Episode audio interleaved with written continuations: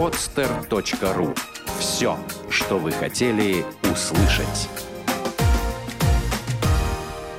Рабы не мы. Уроки независимости с Никитой Плащевским.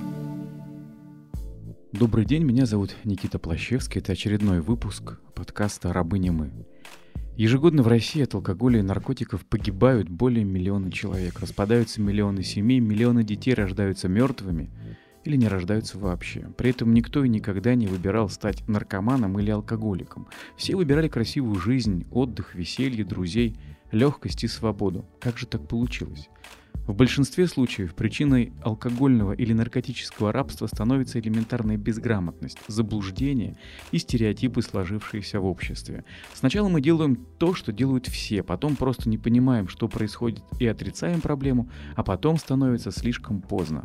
Что происходит в твоей жизни сегодня? Есть ли проблема у тебя или твоих близких? Как определить точку невозврата и что делать, если она уже позади в программе «Рабы не мы»? Сегодня э, у нас в программе необычный гость, но не скажу, что э, во всех других выпусках они были обычные, просто э, раньше всегда в кресле напротив меня сидели алкоголики или наркоманы, выздоравливающие. На сегодня с разными э, с роками трезвости, ну, пожалуй, рекорд у нас был здесь 13 лет, вот, ну, от 13 лет до там двух лет или даже у парня было 9 месяцев. Вот. И сегодня э, в выпуске, получается, 17-м впервые это кресло занимает не зависимый человек, а э, человек с другой стороны, человек-специалист и профессионал в области избавления от последствий химической зависимости. Это главный врач медицинского центра Бехтерев, кандидат медицинских наук, психиатр, нарколог Виталий Иванович Морозов. Добрый день. Здравствуйте, Никита. Здравствуйте, уважаемые слушатели. Я вот зачитал э, преамбулу, признаюсь, я ее э, придумал сам. Э, для чего-то я пользовался своими наблюдениями, своим опытом. Для каких-то цифр я э, пользовался интернетом. Как, на ваш взгляд, э, ситуация статистически выглядит на сегодняшний день и вообще э, возможно ли говорить о статистике в этой области? Ну, статистика – дело такое очень относительное. Конечно, а, те сухие цифры, с которыми мы имеем дело, они не отражают вот э, всей э, глубины, всего масштаба проблемы, которую мы, собственно говоря, имеем. Потому что, ну, статистика дает количество алкоголиков, зарегистрированных алкоголиков в стране, и то эта цифра огромная. Понимаете, это там больше 10%, и все это, конечно, а, лишь вершина айсберга, потому что большинство а, людей, страдающих зависимостью, они еще находятся в тех стадиях, когда адаптированы социум, тем более в нашей стране. И э, есть другие цифры, конечно, гораздо более реальные. Это цифры говорят о том, что у нас э, 70% взрослого населения имеют алкогольные проблемы. То есть это не значит, что 70% это э, там, алкоголики, э, у которых конечная стадия уже, финальная стадия алкогольной болезни. Вот. Но проблемы э, с алкоголем, то есть они либо злоупотребляют алкоголем, либо уже на разных стадиях зависимости, они, конечно, присутствуют. А как, как появляется приставка «зло»? То есть есть, я на свои имею право. Да, вот есть вот такие разговоры, и человек, он а какой там алкоголик? Он совершенно нормальный русский мужик, который должен любить все крепкое, соленое и горькое. Вот. Однако часто мы прибавляем, к слову, употребление э, приставку зло. Вот э, как здесь, если не вдаваясь э, в медицинскую терминологию, вот в нескольких словах можно определить э, имеющиеся алкогольные проблемы?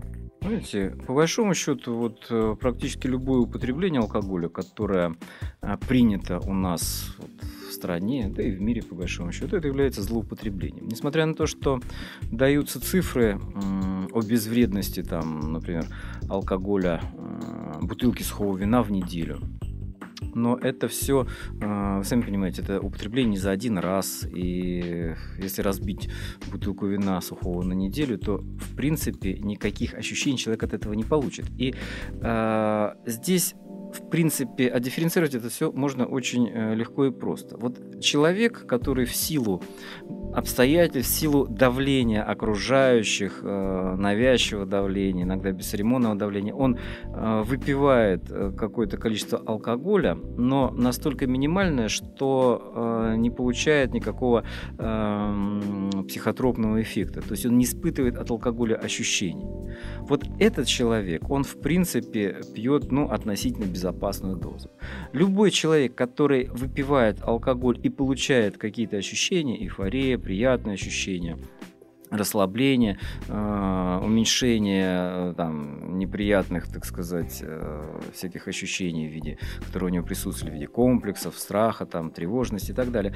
Все эти люди потенциально, потенциально наши пациенты. Пусть это грубо звучит, но тем не менее это так. И э, вот вопрос о дебюте, о клиническом дебюте болезни, это лишь вопрос времени. То есть тут, конечно, уже э, играет много факторов, в первую очередь генетическая предрасположенность, э, социальные условия, количество э, провоцирующих факторов, но и, э, в принципе, любой, даже самый э, генетически так сказать, замечательный человек в этом отношении, он все равно может стать алкоголиком, если будет регулярно употреблять. Ну, соответственно, чем он регулярнее употребляет, чем больше дозы употребляет, тем быстрее он, э, так сказать, получит алкогольную зависимость.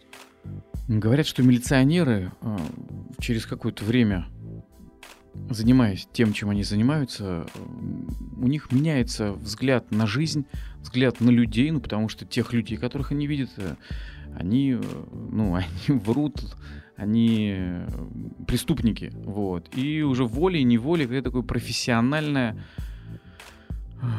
профессиональная болезнь, что ли. Если а, вы видите жизнь со стороны ваших пациентов, их э, измученных, родных и близких, и что для вас э, зависимость? Это болезнь, это беда, это какой-то, не знаю, рок, э, национальная особенность. Э, что такое вот э, зависимость, ну, химическая зависимость, ну, они. Ну, вот э, и то, и другое, и третье, понимаете, и рок, и беда, и болезнь, а, вот, и, э, знаете, к счастью, у нас э, вот профдеформация, о которой вы говорили, ну так вот, э, немножко в кавычках это возьмем, но она не развивается по той причине, что все-таки мы э, видим динамику. Вот, э, не все наши пациенты, они э, в конечном итоге спиваются и погибают. К счастью, нет. И э, есть у нас много примеров положительных, когда люди выздоравливали, бросали все это, э, добивались возврата в нормальную жизнь, но, естественно, так сказать, они вели после этого жизнь, которая полностью была трезвой. То есть и исключала любые психоактивные вещества, включая алкоголь, наркотики, многие курить бросали. Вот. И Естественно, видя, как меняется человек, каким он был, каким он стал, потому что, ну, что скрывать, многие наши пациенты, они доходят до дна, и только потом э, их удается э, вернуть назад, вернуть э, нормальное русло жизни, э, и они приходят к выздоровлению, по большому счету. Хоть э, зачастую само выздоровление вот при таких э, состояниях болезненных, оно отрицается. Но мы оптимистично смотрим на это все и считаем, что, в принципе, выздороветь можно. Главное, чтобы было желание, ну и, соответственно, чтобы рядом был тот человек, который покажет, в каком направлении идти, двигаться, который поможет выявить глубинные причины заболевания, который у каждого свои. И, соответственно, с его помощью больной человек придет к выздоровлению. Я говорю о наших врачах, о наших э, психологах, психотерапевтах и других специалистах. Удивительное слово прозвучало «вернуться назад». А как быть в ситуации? Вообще тут так очень интересно получается. Ладно бы, э, жил человек э, в замечательной стране, в замечательной семье, играл там, надувал лягушек через попу, было у него счастливое детство, запускал воздушных змеев, а потом там вот пришел в его жизнь алкоголь, как-то стал он злоупотреблять, употреблять, 10 лет пил, развелся с женой, бил детей, а потом э, он стал выздоравливать и вернулся назад, ну вот к лягушкам и к воздушному змею. А как же быть в случае, когда этого назад нет? То есть, когда изначально все настолько перепутано, измучено, деструктивно, ну там в семье, например, да, когда у человека никакого назад нет, когда он идет из э, той самой ну, когда он идет из ужаса, куда ему возвращаться, откуда брать ему опыт, э, на что равняться, то есть как, э, как быть здесь, если нет э, вот той родины, да, и того дома. Э, то есть ваши специалисты, они м, каким образом и куда возвращают в таком случае? Человека. ну вы как-то очень буквально это интерпретировали, понимаете? Естественно, говоря о возврате назад, я имел в виду нормальную жизнь. Вы совершенно правы. Кто-то приходит в зависимость э, из э, замечательных тепличных условий, где все здорово, все хорошо, и в таком случае, так сказать, э, кстати, ничуть не лучше развивается зависимость. Иногда помягче, иногда, в принципе, так же злокачественно, как и э, в случаях, когда на самом деле все плохо изначально. Но а, вы поймите, что избавление от зависимости – это в первую очередь развитие. развитие. То есть э, ленивый человек, человек, который ничего для этого не делает, он, э, к сожалению, не выздоравливает. И выздороветь э, человек может только дойдя до, определенной, э, до определенных стадий развития и, соответственно, это, эти стадии, они уже подразумевают совершенно другой уровень жизни. Уровень жизни, качество жизни, отношение к жизни. И, естественно, все, чего он был лишен, в детстве, если у него да, была такая неблагополучная семья, он это все обретает вновь. Вот, я именно об этом и, и хотел сейчас вот поговорить. Медицинский центр э, Бехтерев, я слышал неоднократно до личного знакомства с вами, и ну, словосочетание медицинский центр у меня лично вызывает э, совершенно определенные ассоциации. Это кушетка, белый халат, таблетки. И э, беседуя с, также со многими вот выздоравливающими алкоголиками, наркоманами. То есть э, для них медицина то же самое, и когда э, мы говорим о медицине, то это э, рождает фразы типа «дайте таблеток, чтобы бухать нормально». Ну, то есть некие медицинские процедуры, клизмы, капельницы, которые э, как-то вот, ну, как вот сопли у меня были, и сопли прошли. Точно так же я был алкоголиком, перестал быть ал- алкоголиком, но ведь это совсем не так. И именно вот, э, вот, вот здесь вот хочется ваших комментариев о том, что это не то, чтобы вот зависимый человек перестал пить и остался тем же самым человеком, но теперь он не пьет. А для того, чтобы ему не пить, его личность, да, его какие-то интересы, смысл его жизни вообще, ну, должно поменяться все. И э, как здесь, вот именно медицинский центр, какие есть мероприятий, как вы ведете человека в эти изменения более глубокие, чем просто... Ведь нет таблеток от жадности, так же, как и нет, нету капельницы, чтобы не бухать. Ну, Никита, вы, конечно, совершенно замечательную фразу сказали. Э, это девиз, вот, наверное, 99% наших пациентов, которые приходят. Дайте мне таблеток, чтобы я мог э, спокойно употреблять алкоголь. Ну, в разных интерпретациях это звучит. И на самом деле обращаются именно за тем, чтобы я хочу быть как все, я хочу быть нормальным человеком. То есть, понимаете, абсурдная ситуация. Человек болен, человек там уже, собственно говоря, там чуть ли не в третьей стадии, а он хочет быть нормальным человеком, употреблять как все нормальные люди и так далее, и так далее. Понимаете? То есть у нас настолько иллюзия безвредности. То есть наши пациенты хотят пить без последствий и зачастую просят в этом помочь. Но э, этого, к счастью, наверное, все-таки э, это невозможно. Потому что если бы э, люди пили без последствий, без э, видимых последствий. Ну, последствия без последствий невозможно, потому что они всяко будут. Либо медицинские, либо социальные, либо, так сказать, там, духовные и так далее. А чаще и те, и другие, и третьи. И недаром мы называем алкоголизм и любую другую зависимость, наркоманию, там, игроманию, э, био, психо, социо-духовным заболеванием. То есть это заболевание, которое поражает все сферы жизнедеятельности человека. И, собственно говоря, чтобы поправиться, да, надо корректировать э, вот э, именно э, все, что человек окружает, всю его жизнь и многие другие вещи. Что происходит, когда человек обращается за помощью к специалистам? Ну, понятно, что таблетки, уколы, это никто не отменял, и без них, э, в принципе, лечение не проводится. Если есть необходимость, опять же. Но это, а, как правило, происходит на самом первом, самом раннем этапе лечения, когда человек находится либо в тяжелом запое, либо в похмелье, не может остановиться, тогда мы, естественно, применяем различные процедуры э, высокоэффективные с использованием таких достаточно серьезных препаратов, капельниц, там процедур плазмоферез, озон, ксенонотерапии и так далее, и так далее. То есть их, в принципе, много, это все дает хороший результат, и это тот этап, который э, наиболее доступен лечению и создается иллюзия. Опа, я пришел лечиться через 5 дней, я уже прекрасно себя чувствую. У человека, знаете, есть такой э, цикл смерть-рождение у алкоголика. То есть вот он э, вчера умирал, сегодня он родился, и э, его просто распирает эта энергия. Он хочет исправить все, что он там натворил в пьяном виде, хочет догнать то, что он упустил и так далее, и так далее. И зачастую вот э, такими прыжками они по жизни продвигаются, занимают достаточно серьезные позиции и э, держатся на плаву, несмотря на что, ну, какой-то период. Потом-то, конечно, все равно все это приводит к одному и тому же знаменателю. Вот.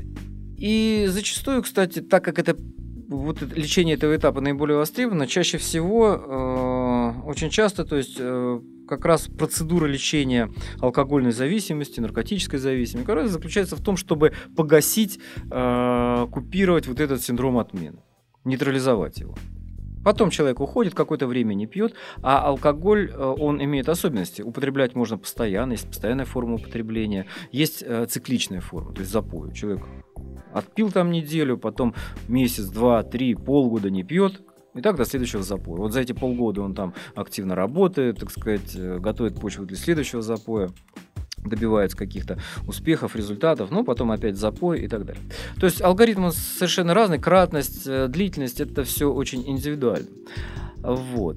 И э, вот такое развитие, да, оно, заболевание, оно, конечно, создает иллюзию того, что вот человек вроде как контролирует ситуацию. Потому что, как правило, эти запои, они обосновываются э, ну, какими-то внешними причинами объективными. Сегодня это там ссора с женой, вчера это было там конфликт на работе, завтра это будет какое-нибудь радостное событие и так далее. Ну, в общем, это является лишь триггерным, то есть пусковым механизмом, а на самом деле все это обусловлено глубинными э, какими-то биохимическими особенностями, особенностями, особенностями метаболизма, психологическими особенностями и так далее. Что происходит дальше? Закончился этот этап, и мы всех пациентов настраиваем на дальнейшее длительное серьезное лечение. Ну, опять какие-то там неделька-две уходит на то, чтобы восстановиться, чтобы восстановить печень, мозг, сердце, это органы мишени алкогольной интоксикации. Это там бывают часто неврологические нарушения, очень часто с психозами в последнее время к нам попадают. Это всем известная белая горячка, это галлюцинозы, когда там голоса слышно, это там, энцефалопатии, которые м, проявляются нарушением памяти, ну и многое всякое другое. А вот тут можно, простите, Да. я вмешаюсь. Ага. А, очень тонкое место. Итак, две недели. Человек э, пришел в себя, у него рывок. А, я тут могу говорить и про себя тоже, что ну, мне, мне знакомы эти ощущения. И когда мне тут задвигают, да, а, именно такое слово я сейчас говорю сознательно, да, мне начинают задвигать, что, знаешь, дружок, а тебе надо лечиться. Чего мне лечиться? Я уже три раза в спортзале был, у меня уже неплохие там э, это по работе, а мне говорят, мне надо что-то делать.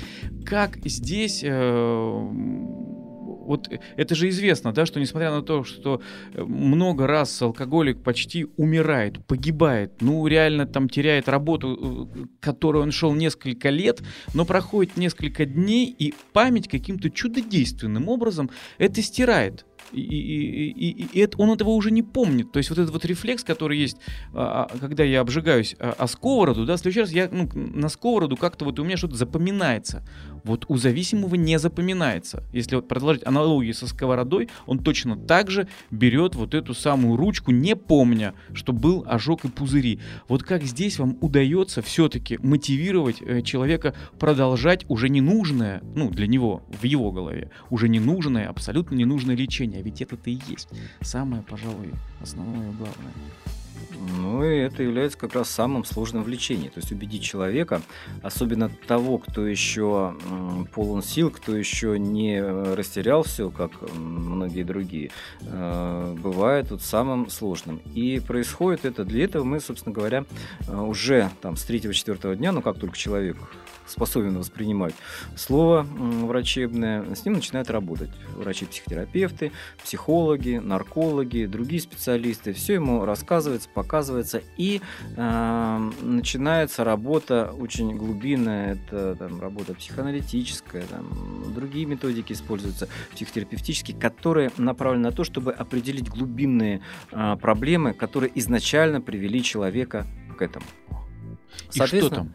М? Что да. там? Вот что там? Э, можно ли так э, обозначить это в нескольких словах? Вот э, очень интересно, да, глубинные причины, которые привели человека к э, употреблению. Например, Например, человек, вот, э, так скажем, в детстве был очень тревожен, робок и так далее. Соответственно, как только он выпивал алкоголь, э, у него э, появлялась смелость, он легко знакомился там с девушками, не комплексовал и так далее, и так далее. Понимаете? Трезвый он опять не мог девушке к этой подойти, там внятно что-то сказать. И э, многократно вот это повторяя, принимая лекарства от страха, он становится зависимым. То есть он уже, так сказать, становится алкоголиком. Когда это м, определяется, когда намечаются пути вот преодоления этой тревожности, э, этих комплексов, тогда, собственно говоря, человек от этого избавляется и ему уже алкоголь э, в принципе не нужен, чтобы э, вот эти неприятные симптомы убирать. Ну, это я очень, так сказать, э, поверхностно объясняю. Один из примеров. На самом деле все гораздо сложнее, потому что, как правило, бывает не одна причина, их бывает несколько, они спутаны в клубок. Плюс очень, да не очень часто, всегда поражена семья. Вот если в семье есть зависимый человек, значит больна вся семья. И тут надо работать не только с самим человеком, тут надо работать э, со всем его окружением. И зачастую э, убедить родственников в том, что им необходимо к этому подключиться, бывает еще сложнее, чем убедить самого пациента. Вот. Но, тем не менее, когда вот, э, все э, убеждаются в этой необходимости, тогда, конечно, успех ну, практически гарантирован. И тут уже дело времени, значит, и в конечном итоге мы получаем и другую семью, и другого человека. Ну, это самое, конечно, сложное. Вот я да. по своему опыту вот э, по храму скажу, что там очень много вот приходит женщин, которые ходят уже многие годы, десятилетия, значит, в церковь. Почему? Потому что у них э, пьет там муж, отец или сын. А, и э, наш э, отец Александр, он э, имеет э, еще и образование психолога, ну, и лет 15, он вот со своей, так сказать, биопсихосоциодуховной, он как раз вот эту вот духовную часть, он вот с этим. И э, сколько я просто это наблюдаю, он, это, типа, женщины, да, вам нужно лечиться. Я сейчас не так он говорит, но как бы месседж именно такой. И в ответ такое возмущение, типа, а нам-то что? Мы? Нам? Мы ходим, за него вот тут годами молимся, а он гад пьет. Вот этот гад, если перестанет пить, то все у нас будет хорошо. А вы еще говорите нам, и это практически непробиваемо. Если все-таки вот еще зависимому можно донести, э, что у него проблем, ну, на каком-то этапе, то донести вот родным и близким, у которых все в порядке, если бы не этот гад, это очень, это невыполнимая задача, и вот если вашим действительно специалистам это удается, а, ну, судя по вашим результатам, это несомненно удается, это, это великое, великое дело. Я вот слышал, и вот те люди, которые у нас э, в программе записываются, говорят, что очень часто причинами срывов э, как раз-таки становятся не друзья, собутыльники, не какие-то последствия, да, вот там многолетней алкоголизации, а именно вот этот замкнутый деструктивный круг семейных отношений, где родственникам просто выгодно и привычно столкнуть э, алкоголика либо наркомана вновь в объятия вот этого зеленого товарища. Извините, что я так вот э, эмоционально, просто это правда, это рядом, и это потрясающе, это удивительно. Ну, Никит, что я могу сказать? Тут, понимаете, э, примеров, конечно, э, бесконечное множество. И несмотря на какие-то общие тенденции, да, у нас есть там определенный такой треугольник семейный, где каждый член семьи может выполнять э, разные роли, там, преследователя, жертвы, защитника и так далее. Вот. И, но все равно каждая семья, она, ну, помните, как у Ильфа и Петрова, по-моему, счастливые все одинаковые, а каждая несчастная семья несчастна по-своему.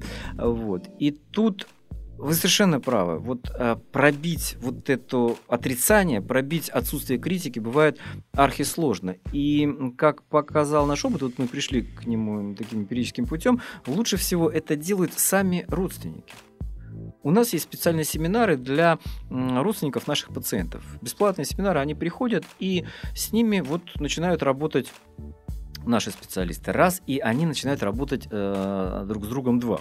То есть, когда приходит новый человек и э, слышит, что да, вот я впервые в жизни запретила там своей дочери что-то, и она после этого согласилась на лечение, ну, уже начинают задумываться, а почему мне так не сделать? А мы сталкиваемся с этим сплошь и рядом. У нас э, зачастую наши пациенты, они никогда от своих там родителей или бабушек и дедушек, которых воспитывают, не слышат «нет».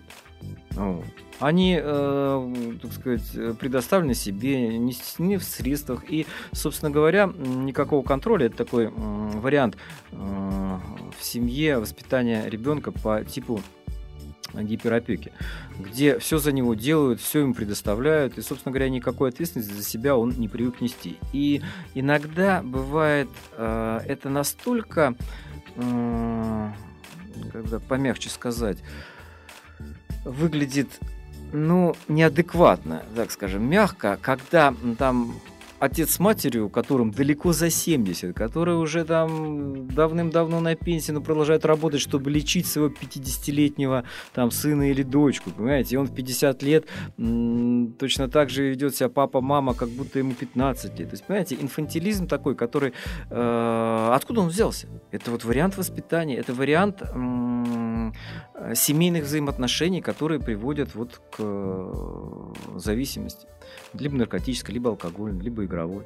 А есть другой вариант диаметрально противоположный, это гипоопека, когда человек предоставлен самому себе, когда на него всем наплевать, когда нет эмоциональной привязанности ни с кем, из членов семьи, когда он э, проводит время на улице, естественно, так сказать, там э, познает и э, принимает те правила, которые, собственно говоря, ему навязываются.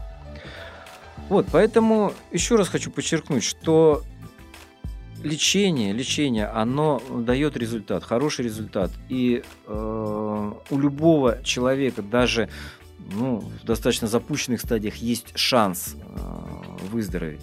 Но для этого надо пройти очень серьезный, длинный путь, и не только ему, но и его родственникам. Причем у каждого этот путь свой. То есть какие мы можем, так сказать, вот, э, обозначить условия? А, одно из условий – это э, понимание, верное понимание проблемы родственниками. И, и, и проблемы не только, соответственно, непосредственно больного, но и, и своей проблемы. Еще какие-нибудь есть необходимые условия для того, чтобы лечение стало успешным? Ну, вы знаете, вот это то, с чего мы начинаем. Потому что когда есть семейный прессинг, э, в принципе, нам гораздо легче убедить человека в том, что Э, ему необходимо лечиться. Когда есть еще вдобавок прессинг социальный, там, в рамках, например, уголовного дела, в рамках каких-то э, гражданских дел, понимаете, это еще больше м- облегчает нам работу. То есть это, к слову, о принудительном лечении. Мы противники принудительного лечения, оно не даст эффекта, но альтернатива, альтернативный вариант, он должен быть. То есть человек, который э, совершает вот состояние опьянения, там, алкоголь, наркотическое, какое-то э, правонарушение, он должен быть э, представлен перед выбором. Либо ты идешь все-таки лечиться, либо ты идешь э, в другие места. Вот дальше, дальше уже поэтапно мы воздействуем на самого пациента и разрушаем его аназогнозию, так называемую. Аназогнозия – это очень классический признак, характерный признак любой зависимости. Это отсутствие осознания болезни, отсутствие критики к своему состоянию. Вот вы mm-hmm. начали говорить о том, как э, так сказать, больные алкоголизмом, они э, там, забывают все плохое, то, что связано с алкоголем. Да, там многоуровневая защита, понимаете. Человек э, может вытеснять э, плохие, так сказать, какие-то э, эпизоды, связанные с алкоголем. Может просто забывать о них. Может их отрицать даже, понимаете. То есть э, не было и все. Может, так сказать, э, обосновывать э, логически, иногда достаточно виртуозно это дело. И Здесь вот, чтобы пробить эту многоуровневую защиту, конечно, нужно и мастерство, и опыт, и вот те условия, которые будут удерживать человека. Ну а потом э, есть, конечно, у нас э, большой арсенал средств медикаментозных, и здесь медикаменты, они выступают в роли костыля такого. То есть вот там например, сломал человек ногу, вот ему наложили гипс, и до выздоровления он должен ходить на костылях, чтобы нога эта срослась нормально, чтобы он дальше э, жил такой жизнью. Вот есть такие методики, всем известные, там, подшивка, например, это имплантация препарата и спираль, которые не дают человеку пить. Это там химзащиты вариант, ну, то есть такие длительного действия процедуры. Это м, кодирование разных видов, которое тоже удерживает человека, но это не излечивает его. То есть это дает трезвую передышку, э, за которую он должен создать другую жизнь, за которую он должен пройти вот этот путь, о котором я говорил, и на финише прийти к выздоровлению. Очень важно я сейчас для себя, то есть им, а, совсем по-другому, вот прямо у меня прямо сейчас вот случилось откровение а, про вот эти средства. А, действительно, получается, можно сказать, наверное, много плохого, если рассматривать их как целое. А действительно, именно как часть целого, это классно. То есть, когда эти эм, способы, э, там, да, то, то, что вы сейчас перечислили, они берутся как, ну, дескать, мы тебя сейчас подошьем, и гуляй, Вася, э, ну, ты справился, все здорово, только приди, не забудь снова подшиться, то тогда, наверное, это вряд ли поможет. Но если это воспринимать как часть целого, как костыль на какое-то время, пока срастается под, ну, то есть, когда пока идет это вот лечение, эта терапия, да, это большое, массированное с родственниками, то как часть, действительно, как вспомогательная, наверное, это действительно здорово и может очень-очень-очень сильно упростить работу э, всем. Вот, пожалуй, да, тут нельзя сказать хорошо, плохо ли, а именно вот в каком ключе, в каком контексте мы воспринимаем те или иные мероприятия терапевтические? Ну, любые, любое лечение, оно должно быть э, адресное и, собственно говоря, назначаться в том объеме, которое необходимо этому конкретному человеку, которому оно назначено. Варианты, кстати, разные бывают. Вот э, бывают диаметрально противоположные варианты, и э, есть у нас пациенты, которые, да, которых родственники привели за руки, подшили. Он начинает с первого дня считать, вот угу. сколько до дембеля осталось. Ну и, соответственно, как только возможность э, предоставляется, он начинает пить с гораздо большим энтузиазмом, с гораздо большими э, последствиями, потому что он к этому стремился достаточно длительное время, и дорвавшись, он, конечно, получает там, уходит в такие запои, что приходится его уже спасать в палате интенсивной терапии нашим реаниматологам анестезиологам. Бывают другие ситуации, когда вот у меня есть пациент, который, наверное, ходил лет 12, каждый год делал вот процедуру на год и уходил. Через год приходил там за недельку, делал опять и уходил. Понимаете, вот 12, за 12 лет он уже настолько м- изменил свою жизнь, что он уже посчитал возможным, так сказать, без такого костыля обходиться. Ну и, в принципе, достаточно успешно. Хотя, хотя, э, опять же, бывают случаи, когда люди там по 20, по 30 лет не пьют, начинают употреблять, и все начинается сначала. Я вот к концу нашей передачи хочу э, сказать о чуде. О чуде наоборот. Здесь обычно я обращаю внимание наших слушателей на чудо превращение, как человек, который там 10, а то и больше лет а, активно внутривенно употреблял, и на сегодняшний день он строит семью, он работает, я вижу перед собой а, глаза довольного жизнью человека, и это для меня чудо, но в таком позитивном ключе. А вот в негативном, а, как несмотря на все вот эти ужасы, вот это слово а, я не повторю, а, вот это вот а, отрицание, да. А, Аназагнозия. А, вот. Как, что, что это за чудо? Почему есть у меня ну вот в моем мировоззрении все-таки я, я верю, что человек рожден для счастья. Если сказать грубее, для кайфа, для такого вот э, бесконечного, окончательного, вечного кайфа, потому что так или иначе, вот наблюдая за э, собой, своими знакомыми, за произведениями литературы и другими произведениями искусства, э, я вижу как человечество в целом, так и человек в отдельности любыми способами. Ну, кто для себя как придумывает? Кто-то через любовь, там, через секс, кто-то через богатство, кто-то через власть. Но как вот... Э, и, видимо, видимо, в наркотиках или алкоголе человек прикасается к чему-то очень похожему очень похожему на то наслаждение, к которому он действительно предназначен и для которого он создан. И это настолько вне э, нашей обыденной жизни, что несмотря на дикие последствия, на ужасы, все равно наш мозг, он таким хитрым образом защищает, защищает возможность, о которой он помнит как когда-то, может быть, там, это от первого укола, да, либо там в первый год розового употребления, но все-таки, пусть суррогатно, но этот мозг был счастлив. И вот уже это счастье он не может забыть.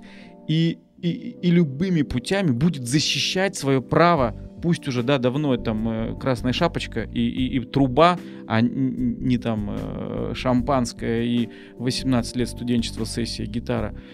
И, пожалуй, здесь, ну, если вот так, то для себя я вижу возможность научиться быть счастливым, то есть научиться найти доступ вот к этому счастью, блаженству, наслаждению, кайфу, радости, да, разные названия, но без Э, помощи. И, э, и только тогда вот мой э, упрямый, мой вот глуповатый, наверное, мозг сможет разомкнуть свои объятия, которыми он защищает эту зону получения удовольствия.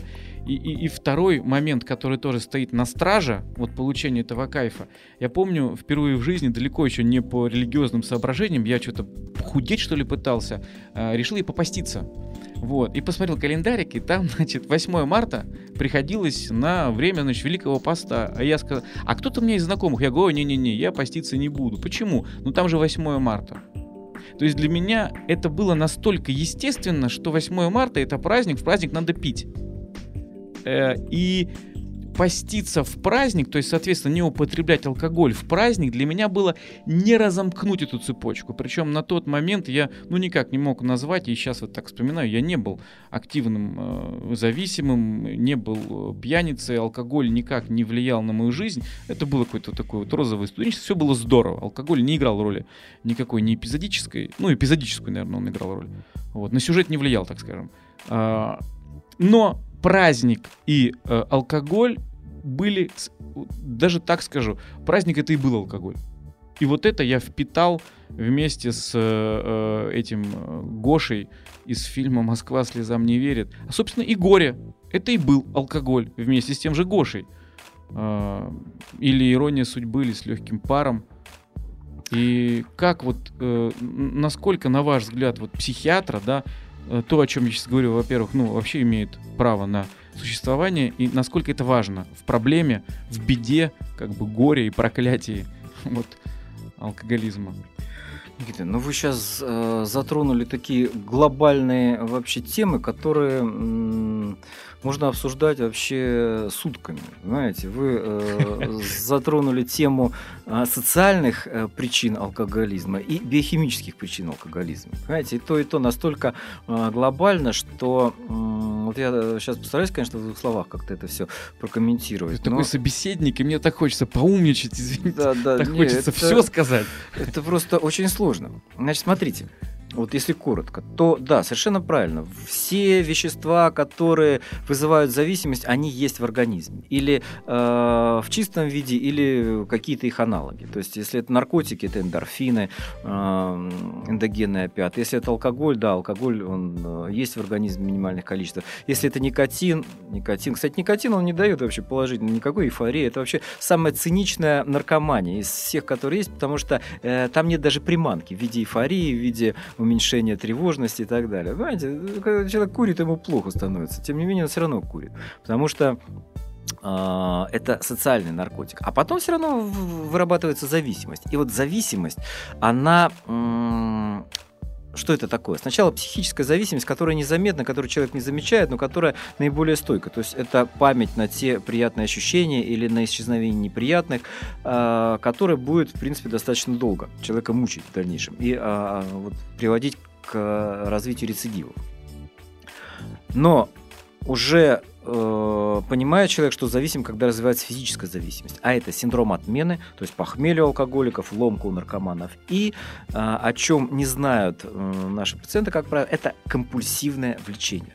То есть влечение к предмету зависимости такой интенсивности, которая сопоставим с такими витальными вот, влечениями, как голод и жажда. Понимаете? То есть человек вот, в похмелье, он так тянет его к алкоголю, что он там последнюю рубаху продаст, как известно. Правильно? То же самое наркоман, то же самое человек, который э, никотиновый токсикоман, который, которому хочется курить, и он готов там вот что угодно сделать, чтобы эту сигарет найти.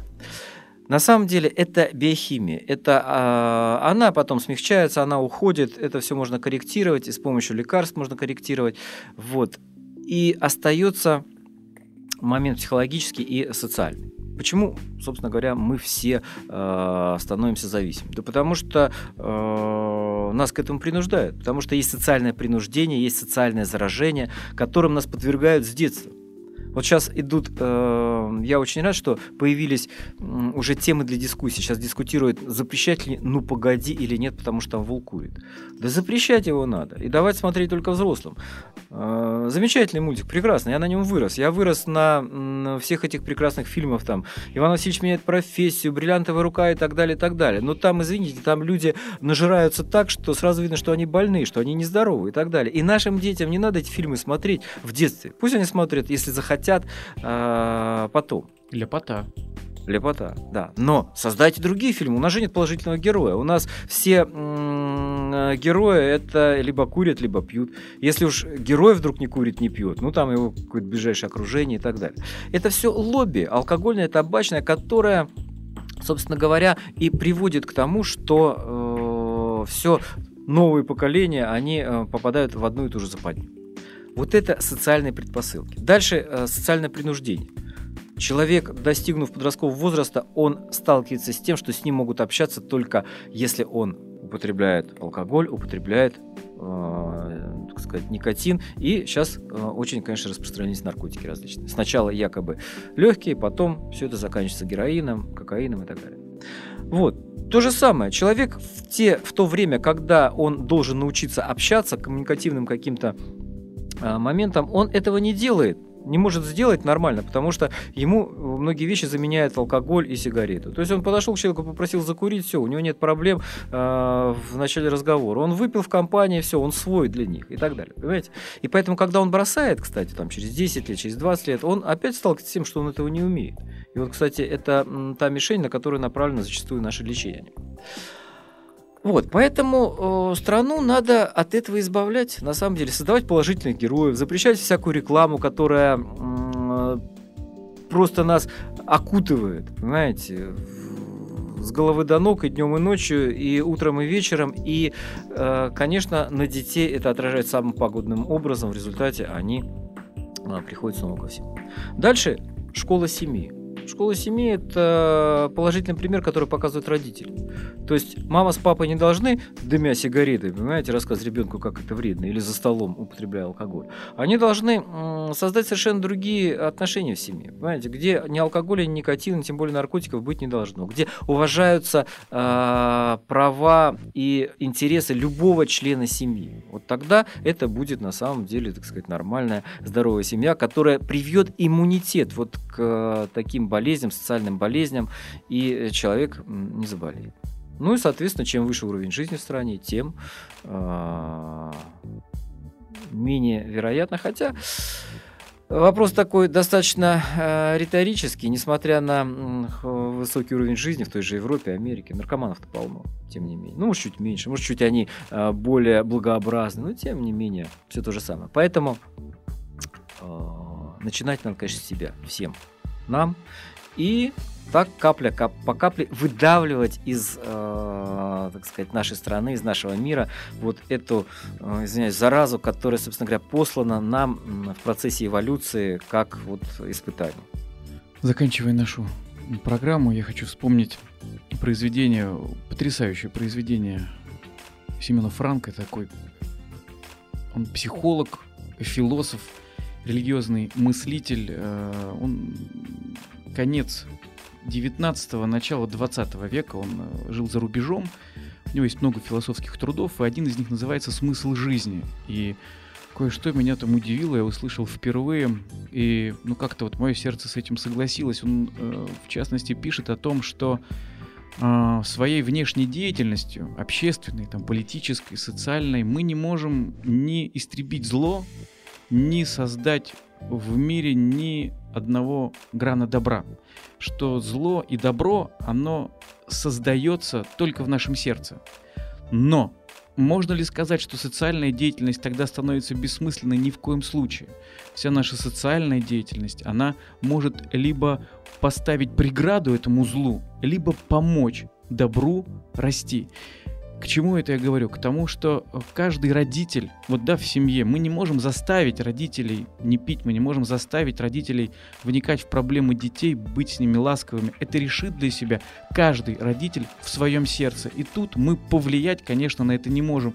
Но все-таки, дай бог здоровья, мудрости нашим руководителям, потому что все-таки от них действительно зависит, может быть, преграда злу в каких-то произведениях, транслирующихся на экранах телевизоров и звучащих на радиостанциях. И от них зависит финансирование каких-то проектов, которые могут все-таки потихоньку создавать образ э, другого героя. И спокойно я отнесусь, пусть меня а, обвинят в призывании цензуры, пусть меня обвинят в как это называется, зомбировании, да, вот, э, ну, всегда будут недовольны но тем не менее, я думаю, что те, кто внимательно слушал э, сегодняшний выпуск, тот э, понимает э, в верном ключе то, э, чего я, собственно говоря, желаю. Я очень благодарен вам за эти 45 минут. Э, лично мне было очень интересно приятно. Я услышал для себя много полезного и вам благодарен. Надеюсь, к этому присоединятся и наши слушатели. Огромное вам спасибо. И я надеюсь, как бы это ни прозвучало, но пусть у вас э, либо будет меньше работы, либо эта работа станет немного другой. Спасибо, Никита. Я тоже вам благодарен, что пригласили. Ну, мы с удовольствием откажемся от этой работы, если э, за недадобностью, и э, будем делать другое. У нас э, наши доктора, они без работы не останутся. Я и в этом не сомневаюсь. Именно поэтому и позволил себе такое выражение. Спасибо. До свидания. Всего доброго. Сделано на podster.ru Скачать другие выпуски подкаста вы можете на podster.ru